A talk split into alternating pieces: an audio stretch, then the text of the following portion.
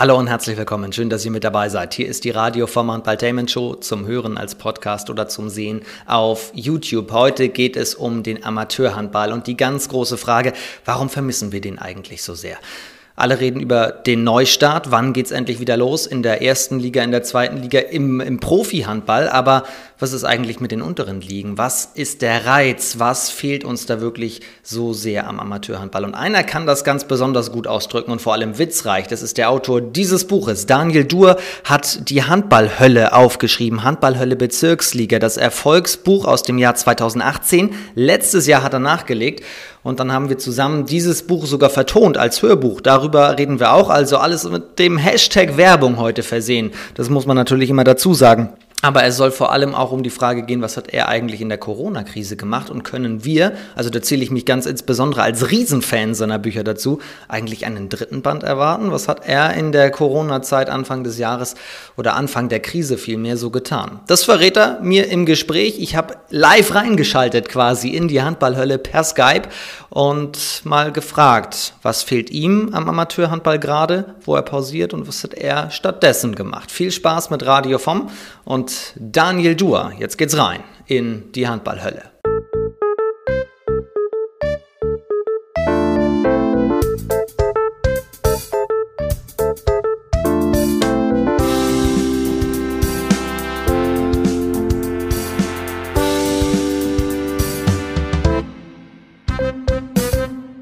So, und da ist er. Hallo, moin Daniel. Hallo Vom, ich grüße dich.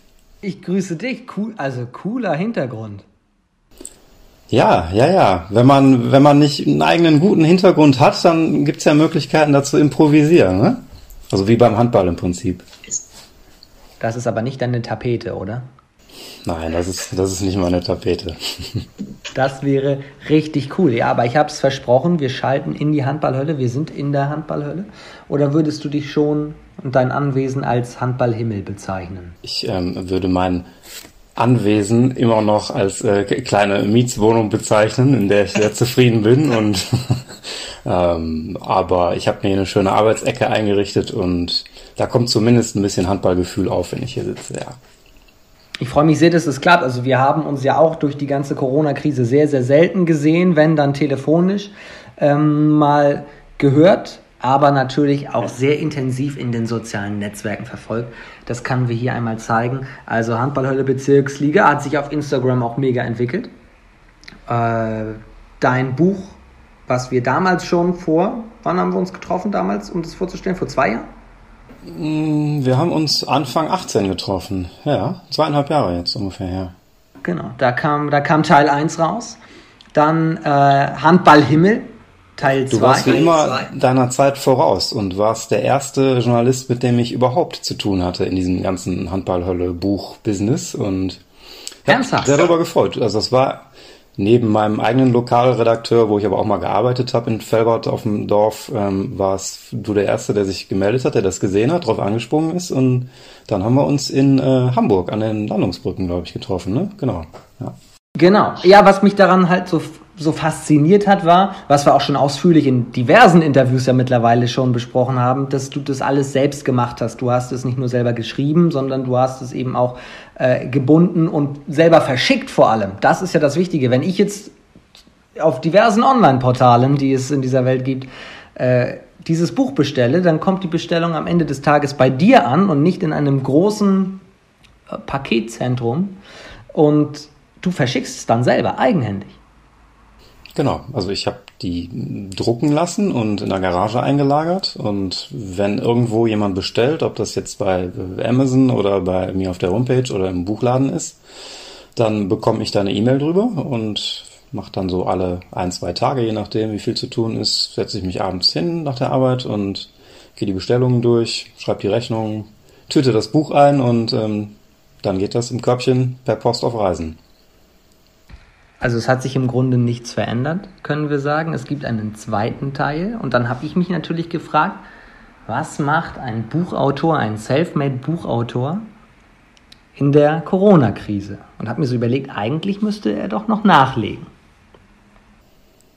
Könnte man meinen, ja. Habe ich auch. Also ich habe die Zeit ganz gut genutzt. Ähm, die ja leider auch durch entsprechend kein Training, keine Spiele, selber kaum Handball äh, frei geworden ist. Ähm, ich durfte auch im Homeoffice arbeiten, weitgehend und ähm, da sind natürlich, wenn man im Ruhrgebiet wohnt, auch etliche äh, Stauminuten weniger auf der Uhr dann und ja, da habe ich angefangen mit Teil 3 und ähm, bin jetzt gerade auf der Zielgeraden. Und das können wir hier quasi exklusiv verkünden.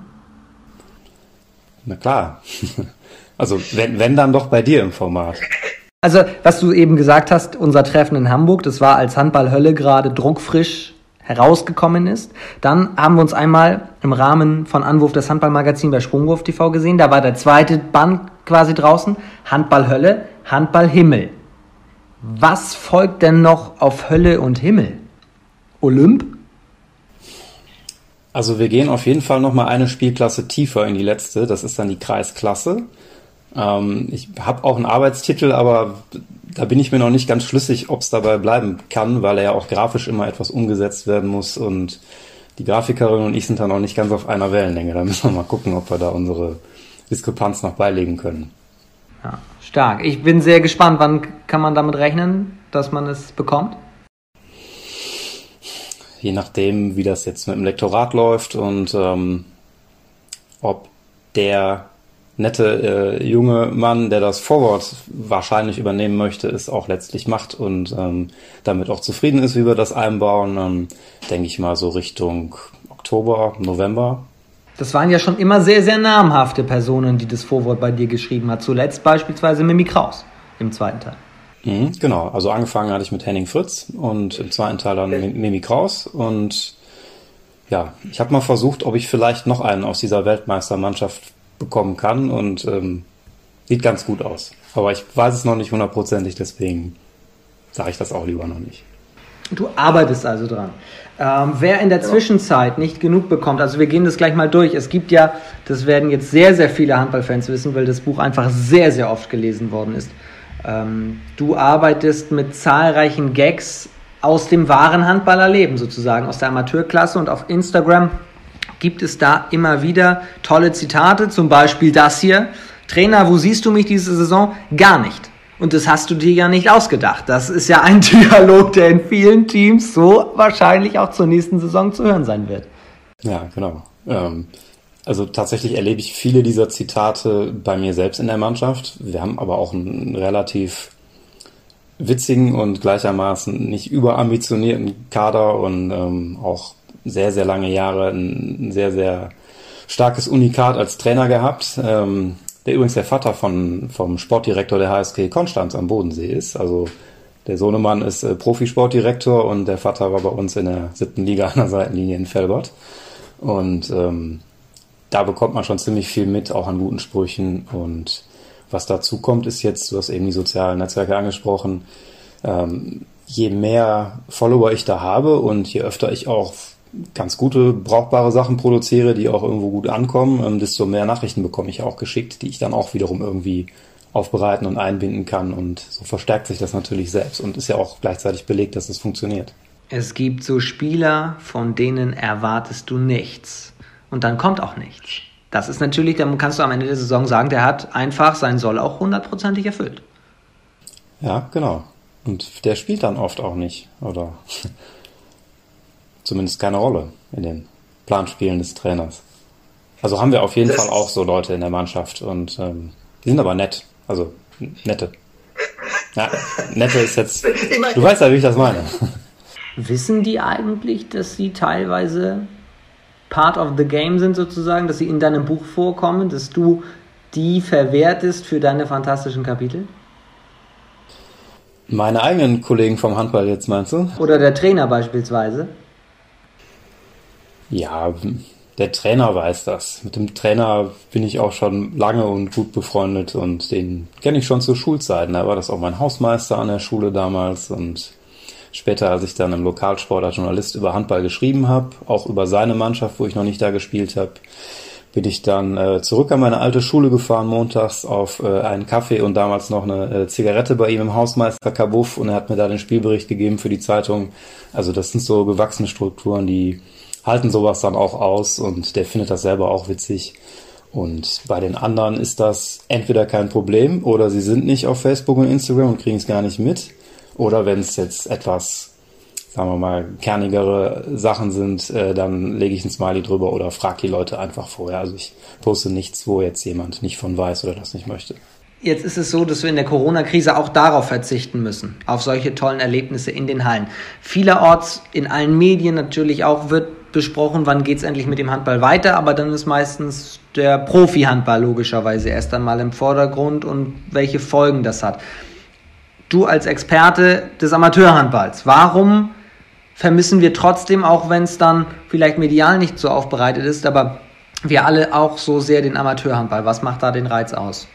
Ich denke, was den Amateurhandball in erster Linie ja unterscheidet, ist ähm, die, das Thema Geselligkeit. Wobei, was heißt unterscheidet? Ich glaube, dass auch viele Profimannschaften, wenn sie gut zusammengestellt sind und so viel Zeit miteinander verbringen für ihr Hobby, für ihren Beruf und für ihren Erfolg, dass die auch eine sehr innige Gemeinschaft aufbauen. Das ist keine Frage. Aber gerade in den unteren Klassen ist es ja schon so, die Leute, mit denen ich zusammenspiele, das sind auch in der Regel meine Kumpel und mit denen gehe ich in die Kneipe und die kenne ich vielleicht vorher schon, kannte die vorher schon, mit denen mache ich sicher auch nach dem Handball noch was zusammen und dieses Zusammengehörigkeitsgefühl ist natürlich in, in echt größer, als wenn das jetzt wie im Moment ja weitgehend auf soziale Netzwerke oder WhatsApp verlagert ist oder war. Also Geselligkeit ist ein Punkt und ähm, ein anderer Punkt ist sicher auch das Thema mal eine Auszeit zu haben. Also der eine oder andere Familienvater, glaube ich, ist auch ganz glücklich, wenn er mal abends noch beim Training sein darf, statt äh, bei seinem Kind sein zu müssen, in Anführungszeichen. Natürlich viel wichtiger als der Handball, aber ich glaube, diese Auszeiten sind auch ganz wichtig von äh, Kind und Kegel.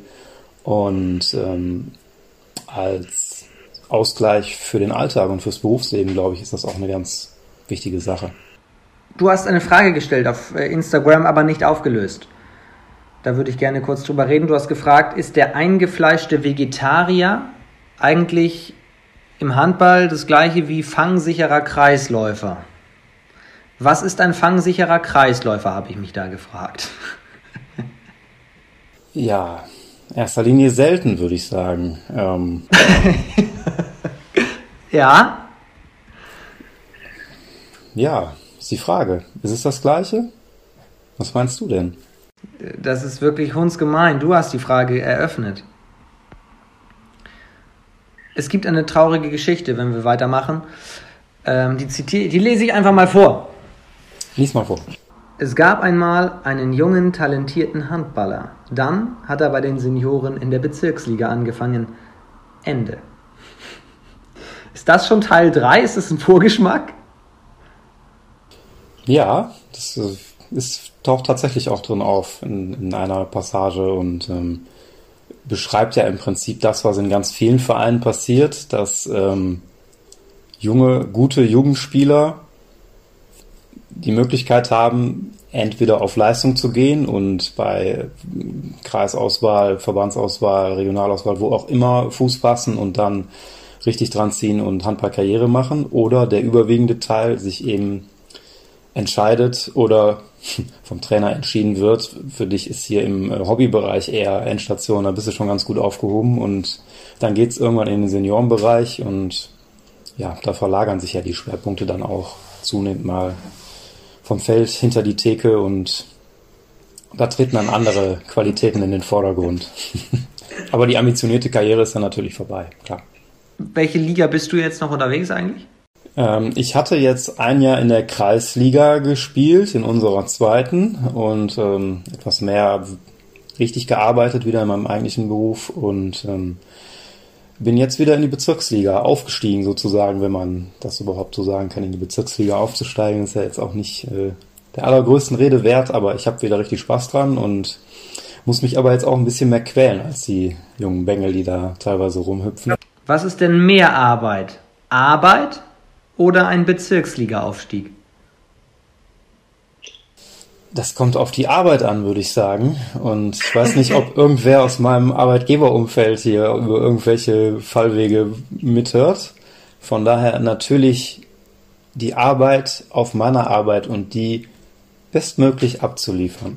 Also klappt das noch mit der Doppelbelastung jetzt, auch wenn es in die Bezirksliga geht? Die ist ja doch überschaubar, ne? Also Wenn wir über Trainingssteuerung reden, dann ist ja eher die Frage, ob wir trainieren oder nicht, weil ob wir genug sind oder nicht. Nicht wie oft oder welche, welche Trainings man nacheinander machen kann oder ob man Dienstags Kraft machen kann, weil schon Montag jemand gemacht hat. Die Frage stellt sich ja nicht, weil es geht ja keiner außerhalb des Trainings noch irgendwo selber was machen. Handballhölle Bezirksliga, also da passt dann ja auch wieder der Begriff oder der Titel von Teil 1. Du erlebst jetzt quasi nochmal das, was du schon im ersten Band so beschrieben hast.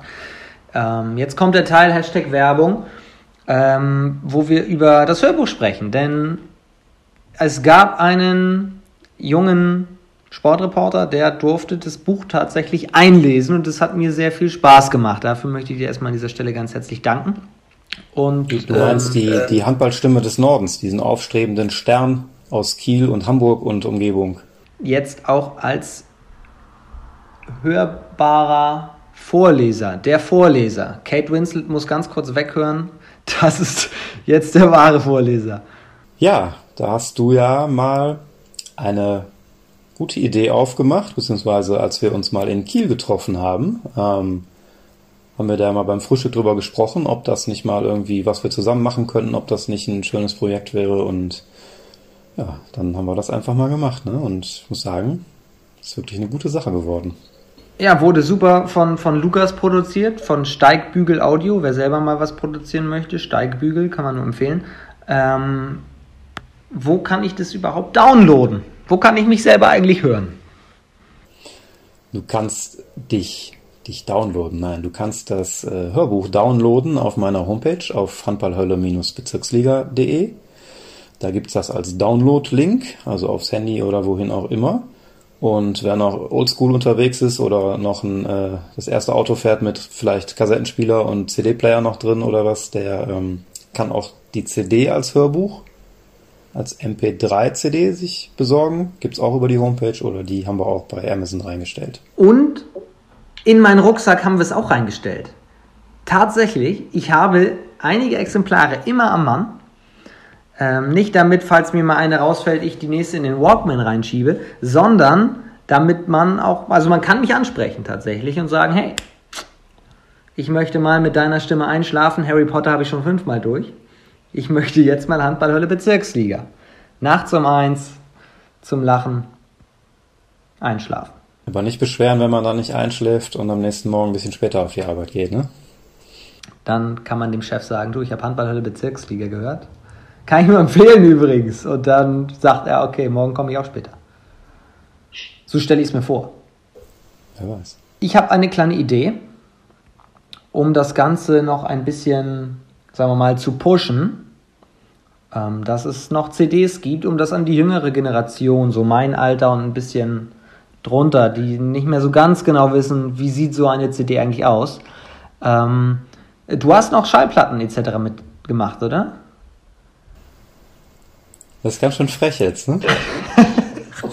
Nein, ich habe einen äh, Schallplattenspieler noch von äh, meinen Eltern äh, geerbt, aber das Thema habe ich nicht mehr mitbekommen. Ich frage eigentlich nur, weil das doch auch. Vielleicht ist das jetzt, weil, weil mir im Homeoffice so ein verlotterter Drei-Tage-Bart gewachsen ist und ich sehe jetzt irgendwie älter aus und wer weiß. Oder vielleicht muss ich auch noch mehr trainieren, damit ich noch vielleicht auch in deinen Augen konkurrenzfähig bleibe. Aber es gibt doch diesen Trend jetzt, dass es entweder hörst du Musik auf Spotify, Apple Music und wie sie alle heißen Gibt natürlich noch viele andere tolle Portale. Oder du kaufst es dir so schön als Vinyl und hast dann so ein riesen Paket damit bei und, und legst es auf den, auf den Schallplattenspieler. Ähm, wann wann wird es Handballhölle als Scheibe geben? Die Hölle ist eine Scheibe? Sobald du mir erklärst, wie man das technisch umsetzt und versicherst, dass das Leute haben wollen. Die Hölle ist eine Scheibe. Ist das wäre doch ein mega Slogan für unsere CD. Mir scheint, du bist bei äh, NDR als äh, junger, aufstrebender Kommentator, Reporter langsam auch in anderen Genres schon unterwegs. Kann das sein? Wenn ich da, also ist da schon das Kulturjournal auch bei dir vor der Tür gewesen? Durchaus, ja, ja. Buten und Binnen etc. Aber ich stelle mit, So eine Grafik müssten wir mal machen. So, wirklich Handball in Klammern und dann Hölle ist eine Scheibe und dann der Pfeil nach unten in Anlehnung an den früher geltenden Satz, die Erde sei eine Scheibe. Du kannst das ja mal bauen und dann gucken wir uns das mal an. Ich kann nur lesen, ich bin ja kein Grafiker. Ähm, aber was ich eigentlich sagen wollte, um der jungen Generation die CD einmal nahezulegen, würde ich in ein paar Tagen auf Instagram live gehen wollen und mal live so ein bisschen aus dem Buch vorzulesen. So ein kleines Vorgeschmäckle auf die CD geben, damit die Leute wissen, was da für tolle Gags zu hören sind, die du da zu Papier bzw. zu CD gebracht hast. Und dann so ein bisschen die CD mal so von rechts so reinzuschieben, um zu sagen, Leute, so sieht es aus. Ja, mach das mal. Klar. Was? Mal gerne. Das klingt doch gut. Was muss ich da beachten? Wie soll, äh, wie, wie muss man live diese Gags präsentieren? Was wäre so zum Beispiel dein, dein absoluter, dein absoluter Favorite aus deinem ersten Buch? Was, wo sagst du selber so, Daniel, Respekt, das hast du richtig gut geschrieben. Da warst du im Flow.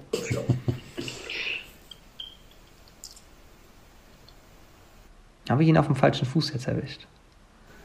Ach, das sehe ich ganz locker. Ich blätter einfach mal ins Inhaltsverzeichnis gerade. Dann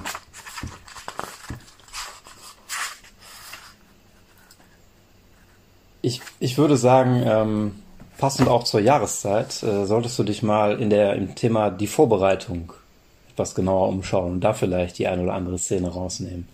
Also das ist auch tatsächlich eines der, der Herzblutkapitel gewesen, ähm, weil ich das so aus zwei Seiten auch betrachtet habe. Zum einen als Trainer, weil ich, also ich habe auch Sport studiert und habe auch einen Trainerschein und zum anderen eben als einer, der, wenn er nicht als Trainer, sondern als Spieler in der Vorbereitung dabei ist, eben auch alle Abkürzungen, alle Tricks, alle Ausreden schon durch hat und das hat entsprechend besonders viel Spaß gemacht. Und ich glaube, das passt auch zeitlich im Moment ganz gut, wenn du da ein paar Anekdoten raus, raushaust.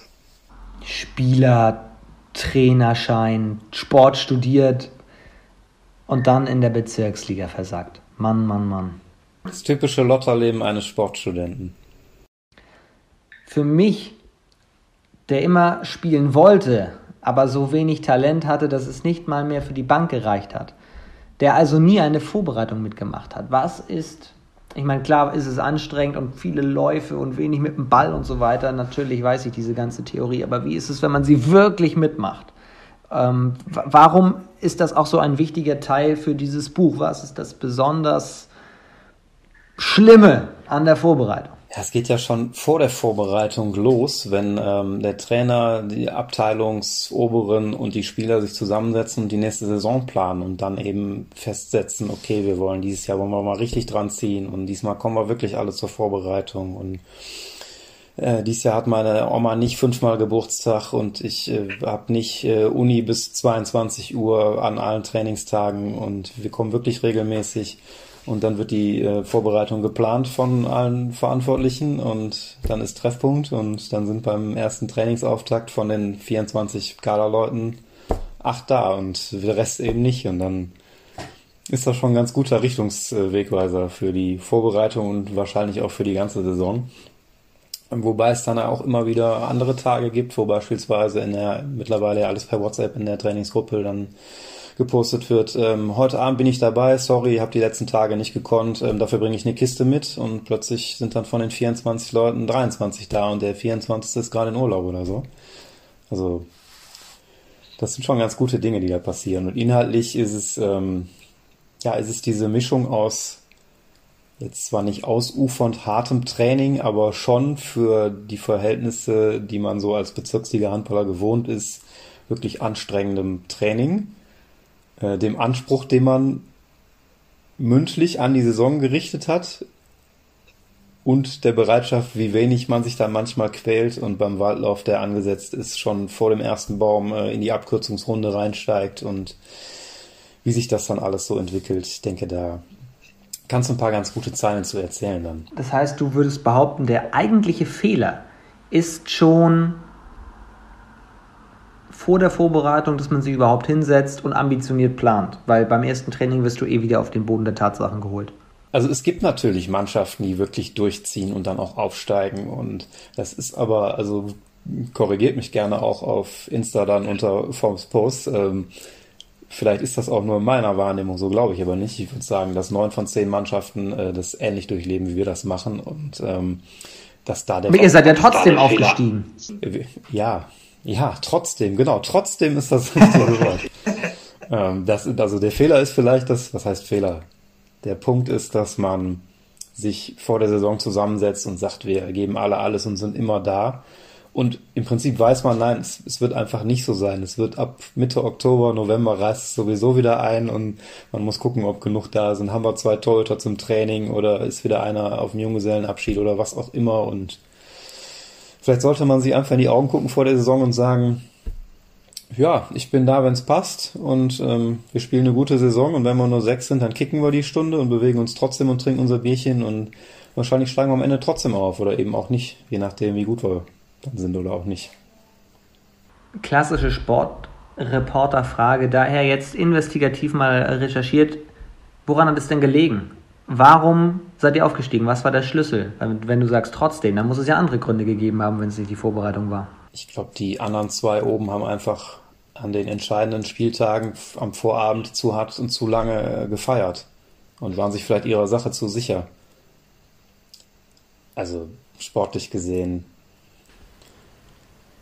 wenn ich jetzt einem, einem Sportjournalisten auch antworten würde und wir über Sport sprechen würden im eigentlichen Sinne, dann würde ich dir jetzt wahrheitsgemäß sagen, weil wir im Kader einfach drei, vier, fünf Leute haben, die auch locker Landesliga spielen könnten, aber den Arsch nicht hochkriegen und deswegen ähm, in der Bezirksliga rumeiern und die einfach auch ab und zu mal hochsteigen können und Tor werfen, wenn sie wollen und ja, die einfach keine Kondition und keine Motivation haben, nochmal höher anzugreifen, aber dann eben auch reichen, um da mal wieder eine Liga höher zu kommen. Und wir eine tolle Truppe hatten, die einfach echt eine super äh, Moral gehabt hat auf dem Feld und ähm, ja, trotz aller Eskapaden, wenn es drauf ankam, dann ganz gut zusammengestanden hat. Spielt ihr mit Backe? Ja, nein, Gerrit, ja. Nein, Gerrit auf keinen Fall. Das ist unser Abteilungsleiter, der solch, solche Formate auch gerne anschaut und ich äh, habe schon in meiner Handball-Portemonnaie-Tasche nichts mehr, was ich ihm noch geben könnte an Strafe wegen Harzbenutzung. Von daher machen wir nicht. Aber ohne geht's auch nicht, ja. finde ich. Also das macht echt, das nimmt schon wirklich viel Freude am Spiel. Das ist ein gutes Schlusswort, würde ich sagen. Ähm, aus der Handballhölle. Denn Handball ist wirklich Hölle ohne Backe. Und mit Backe grenzt es schon an den Handballhimmel glaube, das kann man so sagen, egal in welcher Liga man sich befindet. Kann man so sagen. Es soll ja Leute gegeben haben, die jetzt während der Corona-Pause angefangen haben, sich aus Versehen morgens Harz aufs Brot zu schmieren. Aus Entzugsgründen. Oder in die Haare. Ich kann das verstehen. Was habe ich wohl in den Haaren? Ja. In diesem Sinne, das. Bald geht's auch nicht. Bitte? Bald geht's ja hoffentlich wieder los. Das hoffe ich auch brauchen nämlich mal Nachschub. Ähm, in diesem Sinne würde ich sagen, vielen Dank für deine Zeit, für das kurze Update. Wir nehmen mit, es wird einen dritten Teil geben, freue ich mich schon sehr drauf, nach Handball Hölle und Handball Himmel. Ich weiß es nicht, was danach kommt, aber du wirst es wohl bald verraten. Es hat auf jeden Fall mit der Kreisklasse zu tun und nächste Woche gibt es erst einmal ein kleines Insta-Live, wo ich ein bisschen aus Handball Hölle vorlese. Da freue ich mich auch schon sehr drauf. Ja, vielen Dank dir auch und äh, euch, die ihr bei Formel immer fleißig zuschaut und viel Spaß damit. In diesem Sinne, Daniel, du, meine Damen und Herren, live aus der Hölle. Bis bald, Daniel. Mach's gut. Vielen Dank. Danke dir. Bis später. Ciao.